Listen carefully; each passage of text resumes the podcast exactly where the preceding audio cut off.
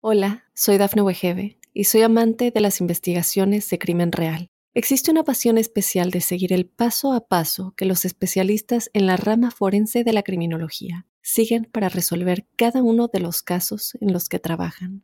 Si tú, como yo, eres una de las personas que encuentran fascinante escuchar este tipo de investigaciones, te invito a escuchar el podcast Trazos Criminales con la experta en perfilación criminal, Laura Quiñones Orquiza en tu plataforma de audio favorita.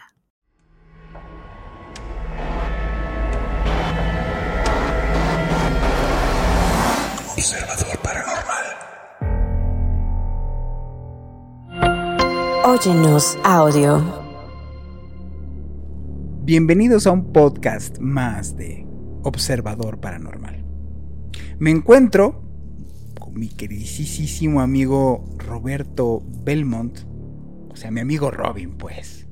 Y estamos muy, digámoslo así, consternados por las clases de historia que nos tuvimos que chutar para darles la información de este podcast, ya que es un podcast que nos, que nos, bueno, que investigamos de toda la información que había acerca de la cultura nazi, bueno, de el legado nazi y la influencia que tuvieron pues, varios participantes acerca del ocultismo y de lo que hacían con unos objetos que vamos a ver.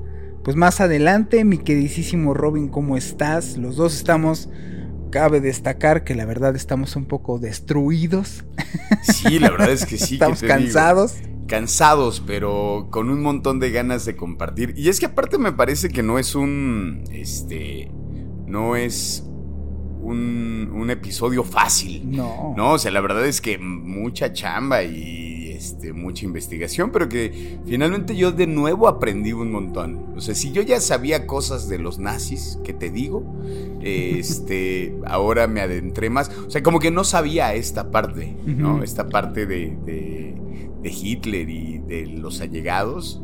O sea, jamás por mi cabeza pasó y ahorita que platicábamos fue como de así, explotó mi, mi cerebro, como de, claro, tiene todo el sentido tiene todo el sentido, no lo veo nada descabellado el, hecho de que pues el, líder Hitler quisiera ganar como fuera. él iba a buscar cualquier, em, cualquier camino que lo llevara a triunfar y ser el conquistador del mundo, lo iba a hacer. Es un hecho. Entonces, sí, no es, no es nada descabellado como todas estas ideas que hay como de lo que estuvo buscando el señor Hitler, bueno, él y sus allegados, para tener todo el poder.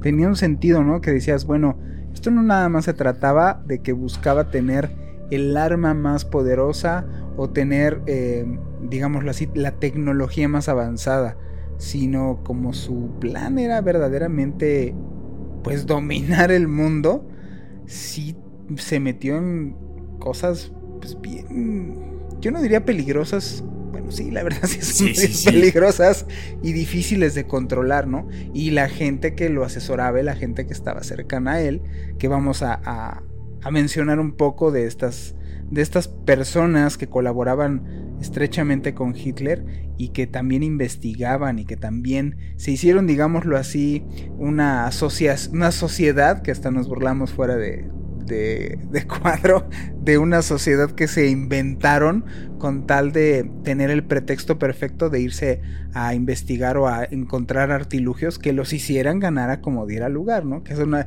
así la sociedad que yo me estoy inventando para ir a buscar artículos esotéricos en todo el mundo, casi casi así era la sociedad esta, ¿no? Es que ese es el, lo, lo, que a mí definitivamente no me, no me quito de la cabeza que no que, todo fue posible, que todo es posible, ¿no? O sea, como esta idea de eh, Hitler queriendo ser el amo y señor de todo el mundo, dijo, vayan a buscar todo lo que me pueda servir. Y justo también, ¿no? Como toda la gente que tenía alrededor, que pues también eran, pues no eran las mejores personas, ¿no? No, no eran este, santos de, de devoción para irse a meter a los lugares a encontrar objetos de poder para poder ganar como fuera, porque no nomás estaba eso, si existía entre ellos, por ejemplo, como se era existía la leyenda del, del anillo de los nivelungos, iban a ver si existía el, el anillo de los nivelungos. O sea, cualquier cosa que te decía que te daba un poder por encima de los demás, iban a ver si era cierto. Y entonces, como fueron, pues, ¿a dónde se fueron a meter? Entonces, como estuvieron en Francia, se fueron a donde se fueran, iban investigando a ver qué objetos. Ah, bueno, vete a investigar. Pues anduvieron hasta en el Tíbet estos muchachos. Exactamente. Para, para igual y la gente que nos escucha, gente joven, gente que igual y no saben quién es Hitler, que no está mal no saber. Y por eso uno siempre va ahí repartiendo la información, porque también hay un montón de cosas que yo no sabía, ¿no? Pero bueno, ¿quién es Hitler? Es el líder del régimen nazi en Alemania durante la Segunda Guerra Mundial. Y bueno, se ha especulado que tenía un interés en el ocultismo y lo utilizaba como parte de su ideología y propaganda. Se ha dicho que Hitler estaba interesado en la astrología, la adivinación, la numerología y otras creencias ocultas. Se cree que tenía asesores y líderes en su círculo íntimo que estaban involucradas e involucrados en prácticas ocultistas, como Heinrich Himmler, que, quien era el líder de la SS y tenía un fuerte interés en lo oculto y lo esotérico. Himmler incluso estableció una división dentro de la SS llamada Aneverbe y que supuestamente estaba destinada a investigar las antiguas tradiciones y creencias alemanas, pero que también se dedicaba a la pseudociencia y la investigación ocultista. Pero para esto también estaría bueno como pensar e indagar qué es la Aneverbe. Así es. Y bueno, la Anenerve que era esta sociedad que estamos diciendo que tenía un nombre bien raro. Obviamente Anenerve es el nombre alemán. Bueno, esta organización fue creada por Heinrich Himmler, uno de las cabezas importantes de la SS que asesoraba de cerquititita a Adolfo Hitler en este y otros más temas, ¿no? En 1935, durante el régimen nazi en Alemania, este, esta organización se decía con el nombre de Sociedad de Estudios para la Historia Ancestral de la Cultura, Herencia Ancestral Alemana. Un nombre bien pequeño, ¿no? Todos lo iban a recordar. Por eso eh, se llaman Enerve, ¿no? O sea, pa' pronto. Pa' pronto. Entonces, bueno, fue presentada como una institución de investigación científica destinada a estudiar y a promover la historia, la arqueología y la cultura de la raza aria que los nazis consideraban superior. Obviamente era el pretexto para considerarse superiores y entonces les diera como el derecho divino de poderse meter en todos lados, ¿no? Y bueno, la Nenerve llevó a cabo investigaciones en varios campos, como les comentábamos, incluyendo la arqueología, la antropología, la historia, la lingüística, la etnografía, con el según fin o objetivo de promover la ideología nazi de la superioridad racial aria y respaldar la política de la pureza racial. Sin embargo, muchas de las investigaciones que llevaron a cabo estos de la Nenerve se basaban en teorías pseudocientíficas, obviamente como pretexto, y se utilizaban para respaldar la propaganda de ideología nazi, en lugar de estar respaldadas por métodos científicos rigurosos. Recuerdo incluso una escena en donde les están midiendo supuestamente en algunos lugares del Tíbet la proporción de la cabeza a las personas para ver si entonces eh, venían, eh, sus orígenes venían del Tíbet o de dónde venían. Puro parapeto, sinceramente, ¿no? O sea, la verdad. Y bueno, la Nenerve también participó en actividades relacionadas con la expansión territorial nazi, lo que comentábamos de a dónde llegaban, hacían esta acción depredatoria para ver si encontraron artilugios importantes del lugar, ¿no? Y realizaban investigaciones pues, en estos territorios que iba ocupando la Alemania, la Alemania nazi. Eh, llevaron a cabo excavaciones arqueológicas en diferentes partes del mundo y como comentábamos, incluyendo en el Tíbet y América del Sur. O sea, se fueron a meter hasta América, hasta parte de Chile, Argentina, Brasil, para ver qué encontraban respaldado en sus orígenes arios, ¿no? Ajá, sí, como no. En búsqueda supuestamente de evidencia de supremacía aria. Eh, recordamos que estaba asesorado por gente que estaba muy metida en el asunto de ocultismo y de esoterismo, esta eh, Hitler. Se fueron a meter a todos estos lugares para ver y encontrar objetos que fueran los conocidos objetos de poder a lo largo de la historia para que les diera una ventaja sobre sus enemigos. Entonces, digo, tiene todos los síntomas para decir, está muy raro esto, ¿no? Sí, por supuesto, como que es que hay detrás eh, todo oculto, que estás buscando unos objetos para tener el poder. Esto le daba la apertura para poder, obviamente, meter la ideología nazi, que era la supremacía de, la raza aria, pero realmente era, pues, era, era matar dos pájaros de un tiro. Era promover que, que este movimiento que estaba haciendo Hitler lo respaldara a la gente, su gente, y por otro lado, estar buscando piezas arqueológicas importantes le ayudaran de alguna manera a asegurar la victoria. O sea, sí es cierto que después de muchos años se han ventilado informes y mucha, o sea, vamos, mucha investigación detrás para darse cuenta que sí efectivamente estaba buscando objetos de poder, este señor. Sobre todo su séquito de, de allegados. Sí buscaron el arca de la alianza sí buscaron la lanza de Longinus, sí buscaron muchos más objetos que se dice que con eso tú puedes dominar el mundo. Sí, sí lo buscaron. Muchos años después te hace preguntar qué realmente encontraron, de lo que encontraron, dónde quedó. Porque vienen objetos descriptivos que supuestamente se encontraron y, ah, qué caray, ganaron los buenos y todos desaparecieron. Híjole, entonces todos estos objetos que estos muchachos nazis sí encontraron, ¿en dónde acabaron? ¿Quién los tiene ahorita? ¿Qué están haciendo con ellos? Pero bueno, eh, vamos a nuestro primer corte y regresamos a explicarles estos objetos que encontraron los nazis haciendo eh, pretexto de su supremacía aria. Volvemos. Hola, soy Dafne Wegebe y soy amante de las investigaciones de crimen real. Existe una pasión especial de seguir el paso a paso que los especialistas en la rama forense de la criminología siguen para resolver cada uno de los casos en los que trabajan. Si tú, como yo, ¿Eres una de las personas que encuentran fascinante escuchar este tipo de investigaciones? Te invito a escuchar el podcast Trazos Criminales con la experta en perfilación criminal, Laura Quiñones Orquiza, en tu plataforma de audio favorita.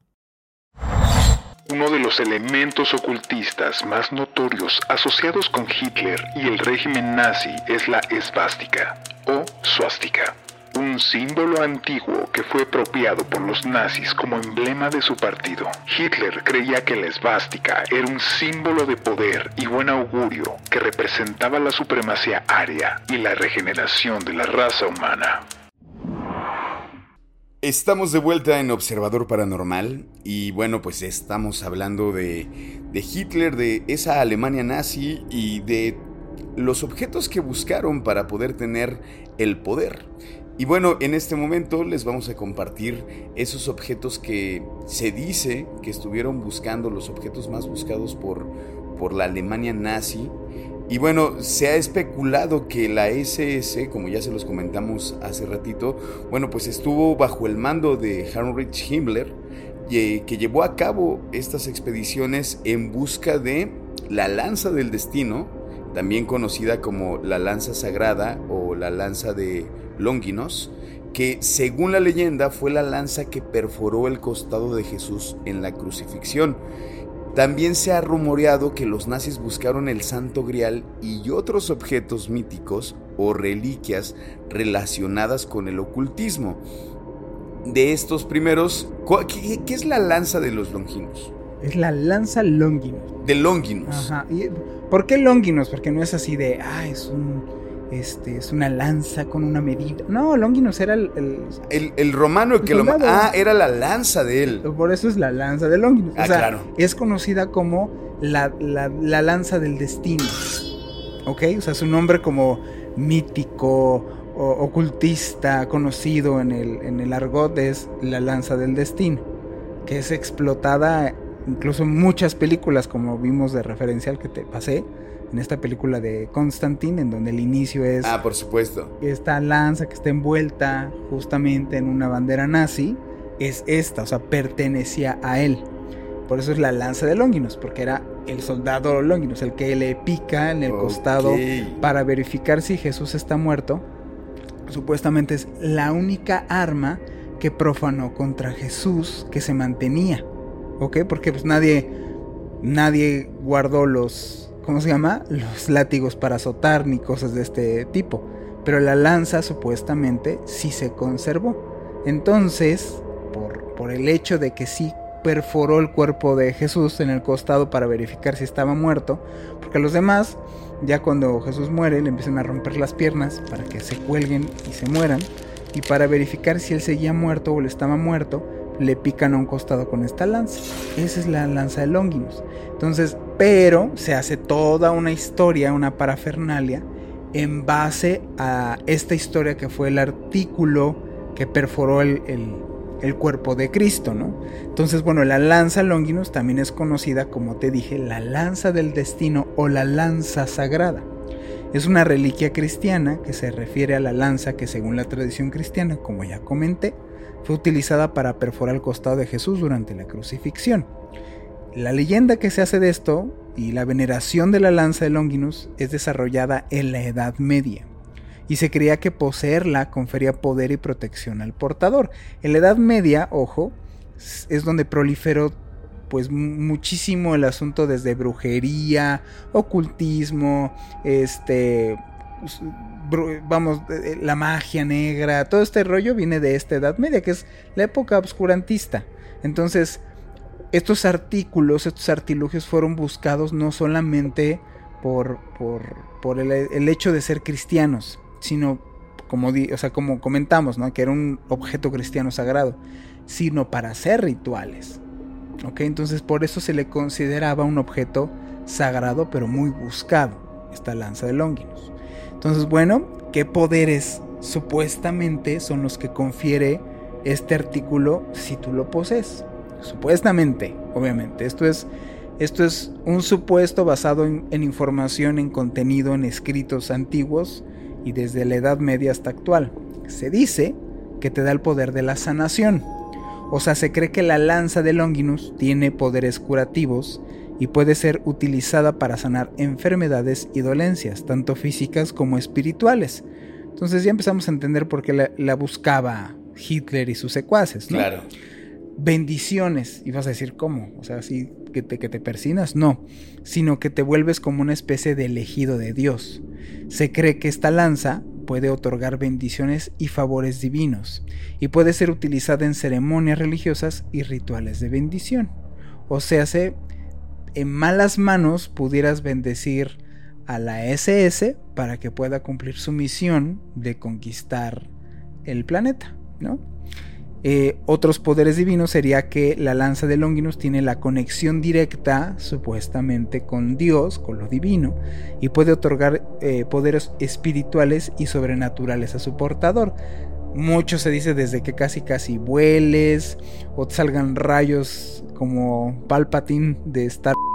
En fin, o sea, se habla de muchas cosas al poseer esta lanza y otra sería la propiedad adivinatoria. Entonces, gracias a esto, pues pudiera saber, eso es la parte que dices, ok, no sé, en una de esas, porque otorgaba la propiedad adivinatoria. Quien posea la lanza sabe qué es lo que va a pasar. Y muchas veces se le acuña que algunas leyendas atribuyen a la lanza de Longinus la capacidad de otorgar estas habilidades de adivinar el futuro o premoniciones a su portador, permitiéndole ver el futuro o tener una mayor comprensión del mundo espiritual. Entonces, pues como podrán ver, ya sabemos por qué la estaban buscando, ¿no? Casi casi es el báculo mágico de, de este de para poder conquistar el mundo. Sí, prácticamente por eso lo estaban buscando. Así es. Y bueno, vamos con el siguiente artículo, que es el Santo Grial, para que nos lo compartas, mi querido Robin. Digo, del Santo Grial creo que ya habíamos hablado en algún momento, pero bueno, lo, retomaremos para poderlo unir en, este sentido del por qué eh, Hitler y sus allegados lo estaban buscando, ¿no? El Santo Grial es este objeto legendario asociado con la tradición cristiana y la leyenda del rey Arturo. Según la leyenda, el Santo Grial es la copa o plato utilizado por Jesús en la última cena. la comida que compartió con sus discípulos la noche antes de su crucifixión. Se cree que esta copa se convirtió en una reliquia sagrada y se le atribuyen poderes místicos y milagrosos. En la versión más conocida de la leyenda, el Santo Grial se convierte en el objetivo de la búsqueda del rey Arturo y los caballeros de la mesa redonda, quienes emprenden una búsqueda espiritual y aventurera en busca de esta reliquia sagrada. Así es, incluso si ven o bueno llegan a ver esta película de, de Indiana que es en busca, una es en busca del arca perdida, ya mencionaremos cuál, y otra es eh, en busca del Santo Grial. Y supuestamente, si ven la película, el rey Arturo, uno de los, de, los seguidores del rey Arturo, sí, sí la encuentran y la están resguardando y cuidando a lo largo de los años. Y quienes están detrás buscando el Santo Grial en la película son los nazis. O sea, esta historia que, que estamos contándoles, pues no es verdad, así como que nada nuevo e innovador, puede para el que no la conozca parecer así como, oh, sorpresa. Pero pues todo esto ya se ha ventilado a lo largo de los años después de, de que terminó la Segunda Guerra Mundial. Y bueno, ¿qué poderes otorgaba mi querido Robin? Bueno, la sanación. Según algunas leyendas dicen que el Santo Grial tiene poderes curativos y puede ser utilizado para sanar enfermedades y heridas. Se cree que posee propiedades milagrosas que pueden aliviar el sufrimiento y restaurar la salud. La juventud eterna. En algunas historias se dice que el Santo Grial tiene la capacidad de otorgar la juventud eterna o la inmortalidad a quienes lo encuentren o beban de él, otorgando la vida eterna y la renovación espiritual abundancia y prosperidad. Se cree que el Santo Grial puede otorgar prosperidad, abundancia y bendiciones materiales a su portador. En algunas leyendas se le atribuye la capacidad de proveer alimentos y riquezas inagotables. yo también quisiera tener el Santo Grial, ¿no? quiero todo. Quiero una pizza se te dará la pizza. perdón, perdón. Conocimiento y sabiduría. Algunas leyendas sugieren que el Santo Grial contiene un conocimiento oculto o sabiduría divina y que puede otorgar entendimiento y claridad mental a aquellos que lo buscan. Y por último, también te da protección y poder espiritual. Se cree que el Santo Grial tiene el poder de proteger a su portador de peligros espirituales y físicos y de otorgar poderes y dones espirituales. Pues sin duda yo creo que sería de gran ayuda para pues para poder obtener el poder, ¿no? Y para poder ir a la guerra, ¿no? Por así decirlo. bueno, vamos a la guerra con estos objetos. Eh, es poquita ayuda, pero pero a ver si gana. Ahora ya, bueno, ya viste porque se dieron a la tarea de estar viendo a ver qué objeto. Porque si te fijas, es muy parecido lo que otorgan de poderes, ¿no? Casi, casi. Pues, es que es ponerte por encima. De estos dos, tanto el Santo Grial como la lanza, es que al portador le da como poderes especiales. ¿Ok? O sea, quien los traiga le da un poder por encima a los demás. Ojo, estamos hablando de que pues en ese entonces eh, las, armas o lo que se descubrió en la Segunda Guerra Mundial eh, en cuanto a armamento estaba, digámoslo así, como limitado. O sea, Alemania no podía mandar misiles intercontinentales, estaban, lo comenté, lo comenté fuera del aire, estaban investigando cómo hacerlo para poder pegarle a Estados Unidos. Pero pues no, en ese entonces no existían ni la bomba atómica que estaba desarrollándose, ni los misiles intercontinentales. Entonces por eso estaban en búsqueda de otro tipo de armamentos que pudieran ayudarles en contra de, estos muchachos, de los, de, los aliados. Y ojo, incluso desde después de esto, que ya hicimos un podcast acerca del MK Ultra, es justamente después de la Segunda Guerra Mundial porque también en, como armamento se buscaba tener el control poblacional mayormente para que si se diera una guerra, justo lo que hizo Hitler, tratar de controlar a la mayor cantidad de gente posible para poder manipularla. Entonces, justo después de la Segunda Guerra Mundial se dan este tipo de cosas. Estas dos armas, por decirlo así, eran justamente solo los beneficios a su portador.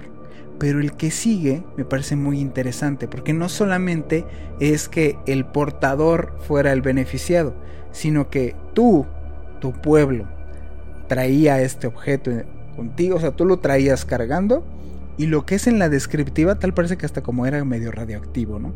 Tú traías este objeto y eras seguro que ganabas. O ganaba, digámoslo así, eras, te volvías como un pueblo medio intocable, ¿ok? Que es nada más y nada menos que el Arca de la Alianza. Se dice que el Arca de la Alianza es un objeto bíblico que se menciona tal cual en el Antiguo Testamento. Específicamente se menciona en el Éxodo y el libro de Samuel.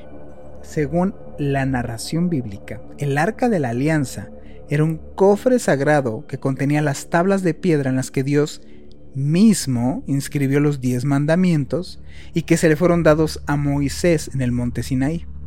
Esta arca en sí era considerada el símbolo de la presencia y la protección divina para el pueblo de Israel. Supuestamente después de que se le otorgan las tablas a Moisés, en donde se resguardaban los restos de estas tablas, era esta arca. El arca de la alianza, pues prácticamente era una caja rectangular, hecha de madera de acacia, cubierta de láminas de oro. Estas indicaciones fueron dadas tal cual, supuestamente por la divinidad, y decorada con querubines tallados. Según la Biblia, se le dieron instrucciones precisas para su construcción y su uso. Se creía que el arca era el lugar donde Dios residía en medio del pueblo de Israel y que su presencia estaba simbolizada por una nube luminosa.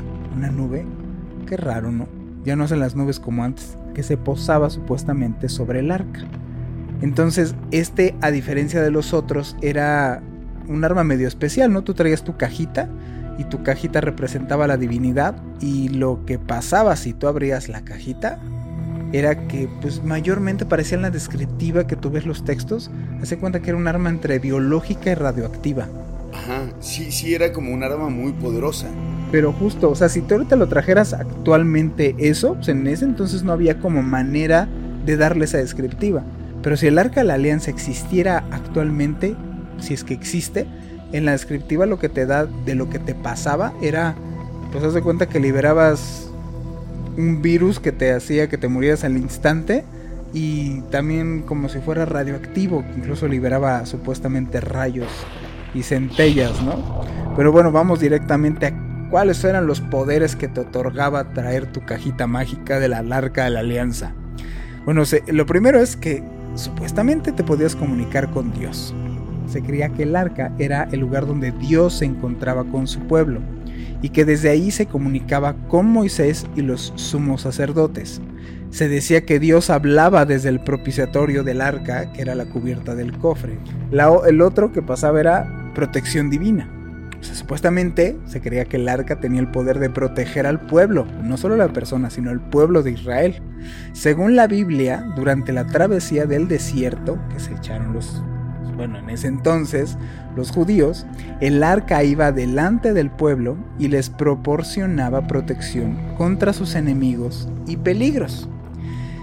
Este que sigue es el más importante, creo yo, porque esto es por lo que lo buscó a, híjole, por todos lados, que era la victoria en la batalla. Supuestamente se creía que el arca otorgaba victoria en la guerra, guerra que tú pelearas, guerra que tú ganabas. Según la Biblia, en varias ocasiones el arca fue llevada a la batalla y se creía que garantizaba el triunfo del pueblo de Israel sobre sus enemigos. O sea, supuestamente se tienen narraciones en donde llegaban a rollos estos de, este, bueno, tenían batallas con, con sus enemigos y veías a lo lejos cómo traían su arca y que con el arca ellos ya ganaban. Así como que, ok, pues digo, todos fumaron al mismo tiempo de algo muy fuerte, o verdaderamente esta caja que era lo que hacía, ¿no? Y bueno, también existía el castigo divino. Y el castigo divino, que el, arca tenía el poder de castigar a aquellos que profanaban o trataban de tocarla indebidamente. A mí esto parece en la descriptiva más bien como si fuera radioactivo. La Biblia narra que en una ocasión los filisteos capturaron el arca y se la llevaron a su tierra. Ahí donde se la llevaron, sufrieron plagas, como si fuera un arma biológica, y enfermedades como castigo divino hasta que la, hasta que la devolvieron a Israel. Esto me suena así como, ok, creo, quiero pensar como parte de hacerle una historia muchísimo más impactante para que realmente te diera miedo el que te la quisieras robar, más allá de que creo de que fuera real. Así es, ¿no? De que se desatara una plaga, no quiero ser no quiero, vamos, transgredir ninguna creencia, pero me suena más lógico el hecho de crearle esta fama para que no se robaran este objeto tan preciado, no porque en una de esas hiciera algo. Y bueno, la santidad y purificación, que era otro de sus poderes, que se creía que el arca era un objeto sagrado y que confería santidad y purificación a aquellos que lo tocaban. O sea, te limpiaba de tus pecados. O estabas simplemente en su presencia. Los sumos sacerdotes se sometían a rituales de purificación. Interesaría mucho saber cómo eran los rituales para poderte acercar al arca de la alianza y bueno, para poderse acercar, obviamente recibían estos, estos rituales, de, rituales de purificación y se creía que esta purificación los hacía aptos para estar en la presencia de Dios. Creo que mucho de lo que hemos hablado o de lo que se comenta el Arca de la Alianza ha sido, no porque no, no, no fuera un contenedor de esto, sino más bien como que fuera, vamos a crearle historias a este objeto para que no se lo roben, más que otra cosa, ¿no? Pero lo raro es que sí está muy relacionado que lo llevaban a las batallas y ganaban. Ninguno de los otros dos, o sea, ninguno, ni el Santo Grial, ni la lanza, dice acerca de que lo llegaron a ver alguien con una lanza o lo llegaron a ver alguien con un objeto de estos para ganar, más que la larga la alianza, que supuestamente las llevaban a las batallas y con eso ganaban. Esa es la parte que digo, ok, con eso tiene mi beneficio de la duda, ¿qué es lo que realmente contenía esa cajita? Luego está bien interesante, ¿no? De esta eh, réplica que hicieron del, Arca de la Alianza en algún lugar en Estados Unidos, ¿no? Porque viene eh, descrito en la Biblia, ¿no? Cómo es que fue construida, o sea, con medidas, eh, cuál es el material, ¿no? Porque es una, digamos, como la capa de oro y luego adentro es madera y luego otra capa de oro y aparte tiene como una especie de querubines eh, pero que tienen como cuerpo de, león este, y estas alas como de águila con, una cara este, humana, ¿no? O sea, como... Y, es que eso es lo interesante, que pareciera, ¿no? Se dice que de estas, de estas alas, porque se dice que si es una réplica como la más cercana, que era de donde salían los rayos. O sea, como si hubiera como una especie, como de, sí, como de un uso, como una especie radioactivo. Y, viene un objeto medio peculiar, porque más bien esto era relacionado a conocimiento más allá de que el objeto fuera el poderoso. Exactamente. Sí, bueno, también estuvieron en busca de la tabla esmeralda que la tabla esmeralda es considerada como uno de los textos fundamentales de la alquimia, una antigua práctica filosófica y protocientífica que buscaba la transformación de metales comunes en metales preciosos y la búsqueda de la piedra filosofal, una supuesta sustancia que se creía confería la inmortalidad y la sabiduría. El texto de la tabla esmeralda es breve y enigmático, escrito en forma de un poema o una serie de afirmaciones crípticas. Se cree que contiene enseñanzas alquímicas y espirituales sobre la naturaleza de la realidad, la transmutación de la materia y la naturaleza del alma humana. Uno de los pasajes más conocidos de la tabla esmeralda es la afirmación, como es arriba, es abajo, como es adentro, es afuera, que ha sido interpretada como una afirmación de la interconexión y correspondencia entre los diferentes niveles de la existencia se dice que bueno, los poderes que te logra otorgar es este conocimiento esotérico, porque se cree que la tabla esmeralda contiene un conocimiento secreto y profundo sobre los misterios del universo y la naturaleza de la realidad, incluyendo principios alquímicos, astrología y simbolismo. Bueno, también se dice que te da transmutación de la materia. Se cree que la tabla esmeralda otorga el conocimiento necesario para llevar a cabo la transmutación de metales comunes en metales preciosos, una práctica alquímica que buscaba la transformación física de la materia. Y bueno, también la sanación y el rejuvenecimiento. Yo creo que todo el mundo quiere eso, ¿no? Como nunca envejecer, ¿no? sí, claro. Esta cosa de quiero ser joven eternamente. Y bueno, se dice que también te, eh, te, otorgaba este poder. Algunas interpretaciones esotéricas de la tabla esmeralda sugieren que contiene enseñanzas sobre la sanación y el rejuvenecimiento del cuerpo y el alma, incluyendo la búsqueda de la inmortalidad y la vida eterna. Y conexión con lo divino, que se cree que la tabla esmeralda contiene enseñanzas espirituales y filosóficas que permiten establecer una conexión más profunda con lo divino o con el cosmos y acceder a un mayor nivel de conciencia o sabiduría. Pues bueno, entre que sí es verdad o no, eh, estas cosas se buscaba, eh, buscaban la, Alemania nazi y su líder y todos esos allegados estaban en busca de estos, de estos elementos, de estos artilugios y quién sabe de qué otras tantas cosas, ¿no? Vamos al siguiente corte y regresamos con, nuestro podcast Observador Paranormal. Hola, soy Dafne Wegebe y soy amante de las investigaciones de crimen real. Existe una pasión especial de seguir el paso a paso que los especialistas en la rama forense de la criminología siguen para resolver cada uno de los casos en los que trabajan. Si tú, como yo, ¿Eres una de las personas que encuentran fascinante escuchar este tipo de investigaciones? Te invito a escuchar el podcast Trazos Criminales con la experta en perfilación criminal, Laura Quiñones Orquiza, en tu plataforma de audio favorita.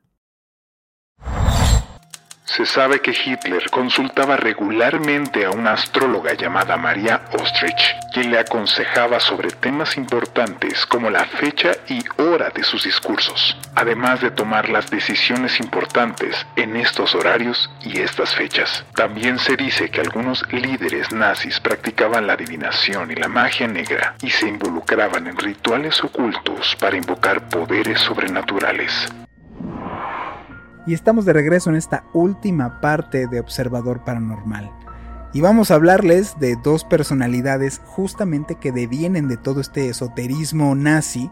Uno es el ejemplo de que no todo lo que brilla es oro, de que puede existir gente mayormente oportunista con todo esto que sucedía en esa Alemania nazi ocultista y esotérica, en donde teníamos a varios digámoslo así, adivinadores y gente mística que aseguraba tener poderes y les daba consejos a los alemanes. Y uno de ellos es Eric Hanussen. A ver, platícanos un poquito de Eric Hanussen, mi querido Robin. ¿Quién fue este personaje? Bueno, pues Eric Hanussen fue un controvertido personaje alemán conocido por su supuesta habilidad como mentalista y adivino así como por su presunta colaboración con el régimen nazi durante la era de la Tercer eh, Reich en Alemania. En la década de 1930, Hanussen se convirtió en un personaje cercano a los círculos nazis en Alemania. Se cree que tuvo una relación muy estrecha con altos funcionarios del partido nazi, incluyendo a Hitler y a Joseph Goebbels y se rumorea que proporcionó servicios de adivinación y predicción a algunos miembros del partido. Se autodenominaba a sí mismo como el hipnotizador más grande del mundo y afirmaba tener habilidades psíquicas y de clarividencia. Hanussen fue asesinado a tiros en Berlín en marzo de 1933 en circunstancias misteriosas, poco después de que los nazis tomaran el poder en Alemania. Algunos sugieren que su muerte pudo estar relacionada con su presunta colaboración con los nazis y que fue asesinado por razones políticas. Digo, un poco la, historia como más eh, eh, a fondo con este personaje es que cuando, cuando él entra, digamos, como un, aliado ¿no? de, de los nazis, es porque comienza como a adivinar cosas que van a pasar. O sea, él, en algún momento les dice, les dice a los, a los nazis como de, bueno, es que en la carrera de Alemania tal va a ganar tal personaje y va a morir eh, tal personaje. Y sucede. o sea, de hecho es como de, sí sucede eh, y la gente le empieza a creer. Y de hecho él tenía como muchos seguidores. Entonces los nazis dijeron, a ver, ayúdanos un poco acá, porque bueno, finalmente era el ganar por ganar, vamos a ganar a toda costa. Tienen a este aliado que puede como predecir el futuro y entonces le dicen, ¿qué más va a pasar? ¿No? Y entonces, digamos como que él predice que se va a incendiar un, el, edificio, un edificio en Alemania, pero se dice que los nazis fueron quien, quien incendiaron este, este lugar. Entonces decían, a ver, o adivinó, o realmente es que era un soplón. Era un chismoso. Exacto, entonces fue como de, a los días de, que, de, de este evento fue que lo mataron. Sí, exacto, o sea, se dieron, bueno, se ventiló que su nombre no era Eric Hanussen, era Harshel, este, y era judío austriaco, o sea, no era alemán, era judío, y entonces se ventiló que más bien este rollo de la clarividencia y que más bien era que manipulaba la información del cual obtenía por estar o encontrarse en estos círculos cercanos de poder. Él obtenía información y se enteraba, no sé, de, ojo, estamos hablando de, de un mundo en el cual no era como ahorita de que ustedes pueden cotejar la información que estamos diciendo aquí. Ahí no, ahí era, ay, me enteré, me rumorearon por ahí o me enteré del chisme de tal. Y entonces este le jugaba el prestigitador a decir, se enteraba de que iban a hacer tal movimiento político y este decía, oh, yo siento vibraciones en el chiquero. Fíjate que yo creo que va a pasar esto. Y anda, tú pasaba. Y no era por clarividente, era más bien porque se enteraba por estar en estos círculos, pegado a estas personalidades, se enteraba de información y se dieron cuenta que nomás estaba de chismoso, por eso lo mataron. Y bueno, vamos con el último personaje. Este personaje si no para nada le jugaba al clarividente y para nada le jugaba a cosas esotéricas, más bien se lo tomó bastante en serio. Él pertenecía al círculo cercano de, de Hitler y era Heinrich Himmler. Y bueno, ¿quién fue Himmler? Fue un alto funcionario nazi, uno de los principales líderes de la SS la organización paramilitar responsable de muchas atrocidades durante todo el régimen de Adolfo Hitler en la Alemania nazi. Himmler mostró un gran interés en el ocultismo y la espiritualidad durante su vida y promovió activamente la investigación y promoción de creencias y prácticas esotéricas en el contexto de la ideología nazi. Él es incluso el que toma este símbolo que conocemos todos de eh, el nazismo, ¿no? Que es esta runa antigua que deviene del movimiento, del cambio, de, tener, de, incluso es un símbolo positivo, solamente que está invertido. El símbolo lo pone este señor justo porque tiene que ver con cosas del ocultismo. Himmler creía en la existencia de una supuesta ancestralidad ario-germánica, en donde decía que una raza superior, la que los alemanes, ellos descendían directamente de esta raza superior. Creía que los antiguos pueblos germánicos poseían conocimientos ocultos y poderes místicos que les permitían gobernar y dominar el mundo. En consecuencia, Himmler promovió la idea de que el ocultismo y la espiritualidad eran elementos esenciales de la identidad de la cultura alemana. El ocultismo llevado por Himmler también incluía la promoción de prácticas de brujería, adivinación y astrología, así como la persecución de personas consideradas herejes o brujas, entre comillas, según la ideología nazi.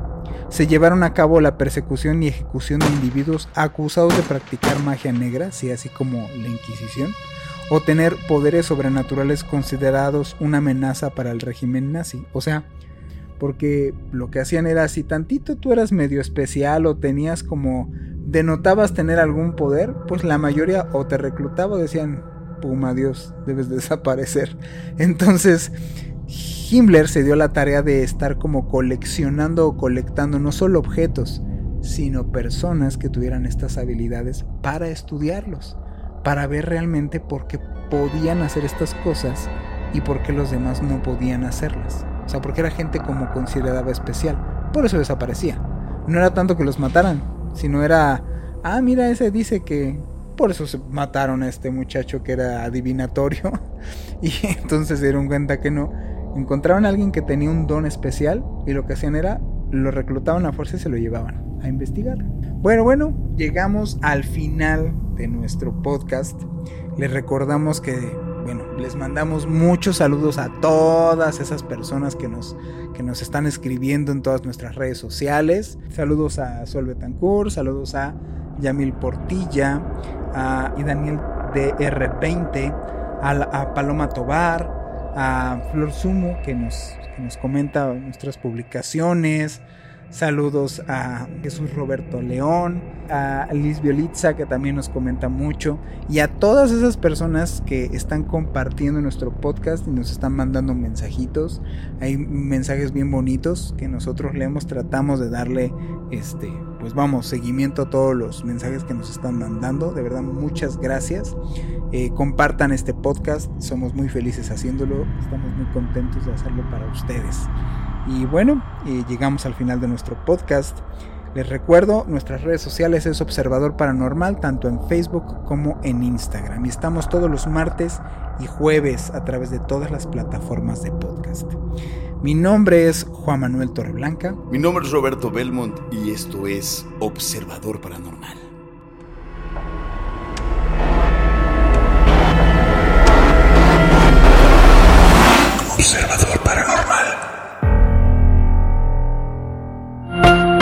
Óyenos audio.